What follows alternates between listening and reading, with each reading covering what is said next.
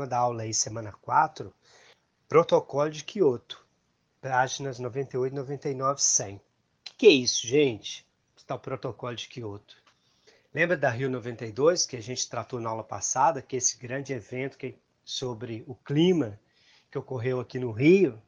os países do mundo se tocaram, né? Que se a gente continuasse aí poluindo o meio ambiente, poluindo a atmosfera do jeito que, que vinha ocorrendo, a gente ia explodir esse mundo, né? Teve aquela reunião aqui para tratar desse tema, definir o que fazer. Ficou definido algumas coisas aqui e o documento, então, que ratifica, né, que coloca no papel o que esses presidentes é, acertaram aqui em 92, é esse protocolo de Kyoto. Tá? Então, esse protocolo só entra em vigor em 2005, né? Pensa, a Rio 92 foi em 92, né? Mas só em 2005 que vem protocolo de Kyoto regulamentar que foi tratado aqui, tá? Então, o que, que é isso, gente? Ele trata de uma série de metas de redução de emissão de gases poluentes né? Esses gases aí que aumentam o efeito estufa, que é o CO2, CFC, e dentre outros, né? Esses gases que ocorrem, que a gente lança na atmosfera decorrentes da queima, principalmente petróleo, né? Desses combustíveis fósseis. Beleza? Então, o que, que tem nesse protocolo de Kyoto? Ele tem é, metas de redução de emissão, tá? Então, é, as metas variam aí 5%, 8%, dependendo do país, beleza? assinaram esse as metas a princípio são só para os países desenvolvidos, para os países ricos, que são justamente os que mais poluem, tá? Isso é importante ficar claro também.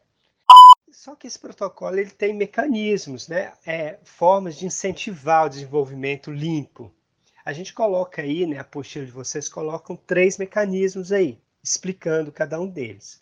Vamos trabalhar cada um aí para vocês entenderem. Um deles aí, gente, é o comércio de emissões.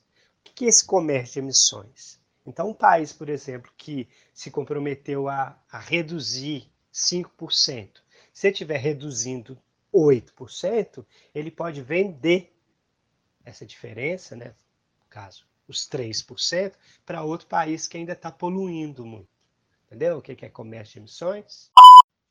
Segundo mecanismo aí, gente, é implementação conjunta. Então, é permitido que os países desenvolvam projetos conjuntos, tá? Para reduzir a emissão. Então, os países é, fazem acordos entre si para reduzir a emissão. Então, é mais vantajoso para a Alemanha é, reduzir é, é nas indústrias.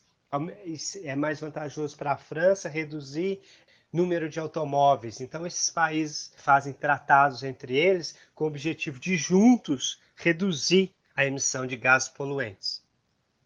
Pegaram essa ideia, gente? Vamos ficar atento aí que é um pouco confuso. E o que é o MDL? O MDL é uma prática em que os países desenvolvidos podem investir em projetos de energia limpa nos países em desenvolvimento. Finalizando então, ó, Brasil, né? Vamos pensar o Brasil. O Brasil já é o segundo país do mundo em número de projetos de venda de créditos de carbono, perdendo para a Índia, tá? Como a gente disse lá, ó, existe um comércio de emissões. Então, é vantajoso para o país proteger o meio ambiente e fazer isso virar dinheiro, virar bilhões de dólares. Percebe? Coloco para pensar aí, então, esse desmatamento que ocorre hoje no Brasil não vai contra o Tratado de Quioto? Não seria mais interessante a gente manter as florestas em pé e vender esses créditos de carbono no comércio de emissões?